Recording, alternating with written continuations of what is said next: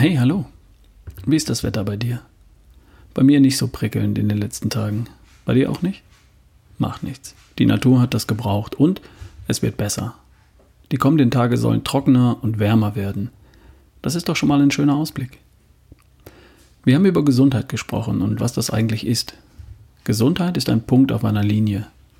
Die Linie beginnt bei krank, zu wenig gesund und dann kommt geht gar nicht, dann geht so, dann geht super und endet irgendwo bei einem Zustand, in dem du in der Lage bist, leicht und entspannt die höchste Performance abzurufen, körperlich und mental. Und dann haben wir über Fitness gesprochen, über körperliche Fitness. Und damit ist nicht eine aktuelle Leistungsfähigkeit in einem ganz speziellen Bereich gemeint, Laufen oder Tennis oder Gewichte heben, sondern die möglichst ausgewogene Gesamtheit von Kraft, Ausdauer, Beweglichkeit, Schnelligkeit, Koordination, Balance, Agilität. Okay, gesund werden wir, also nicht krank und gern noch etwas mehr. Und fit wären wir natürlich auch gern. Aber ist das eine separate Eigenschaft, außerhalb von Gesundheit? In meiner Welt nicht. Fitness ist für mich mehr eine Ausprägung von Gesundheit, die Steigerung von nur nicht krank.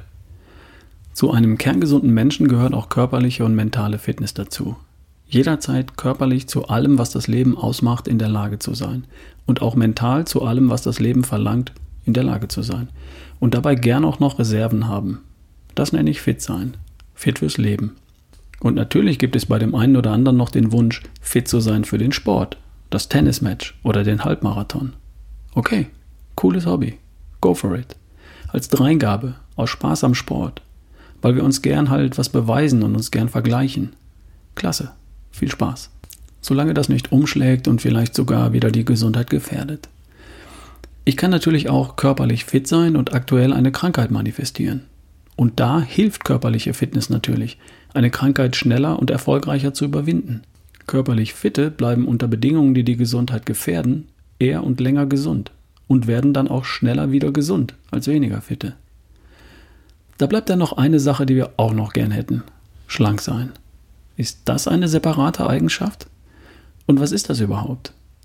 Nicht dick sein? Eine schmale Figur haben? Kein Schwabbel an Bauch, an den Beinen, am Po, an den Armen? Klingt schon mal ganz gut, aber reicht das? Es ist zumindest schon mal eine ganz gute Basis. Der BMI gibt uns da einen ersten Anhaltspunkt. Der Body Mass Index, kurz BMI.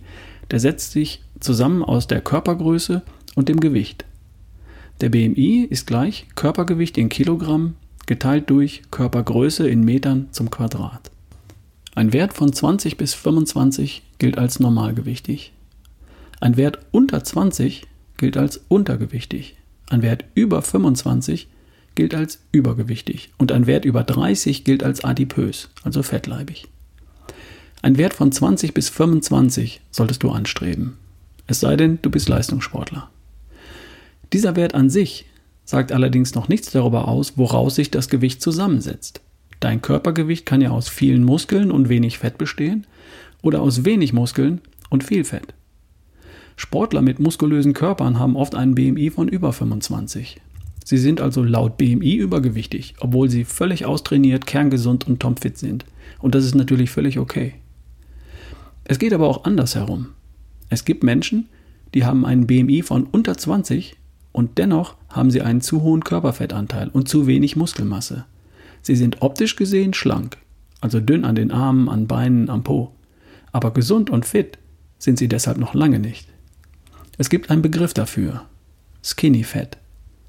Damit sind äußerlich schlanke Menschen gemeint, die schlank bzw. dünn sind, weil sie kaum Muskelmasse haben, die aber dafür unsichtbar im Bauchraum viel sogenanntes viszerales Fett mit sich herumtragen.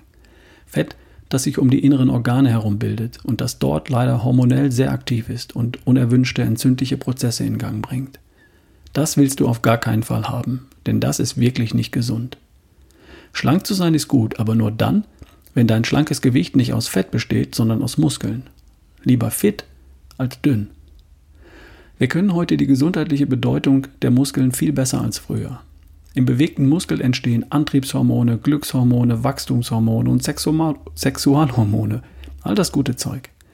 Im unbewegten viszeralen Fett, im äußerlich schlanken Körper hingegen entstehen Hormone, die an vielen entzündlichen Prozessen beteiligt sind.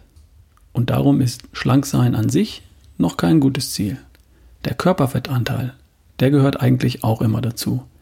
Und da hat schon so mancher vermeintlich schlanker Mensch eine Überraschung erlebt, wenn er seinen Körperfettanteil mal gemessen hat. Und die Quintessenz von all dem? Fit sein ist das neue Schlank. Schlank sein ist dann gut und gesund, wenn Muskeln da sind. Deine Muskeln sind in jedem Fall ein sichtbarer Hinweis auf deine Gesundheit. Und da müssen keine Muskelberge her, liebe Damen und liebe Herren. Es reicht völlig aus, wenn man sie erahnen oder ertasten kann. Also, zu den täglichen Schritten gehört auch dazu, die Muskeln zu benutzen. Und damit meine ich nicht die gelegentliche Joggingrunde im Park. Es dürfen auch mal ein paar anstrengende Körpergewichtsübungen sein. Oder ein wenig Krafttraining mit Gewichten. Vielleicht wäre das ja mal was für heute Abend oder für das Wochenende. Wie wär's? Wir hören uns morgen. Dein Ralf Bohlmann.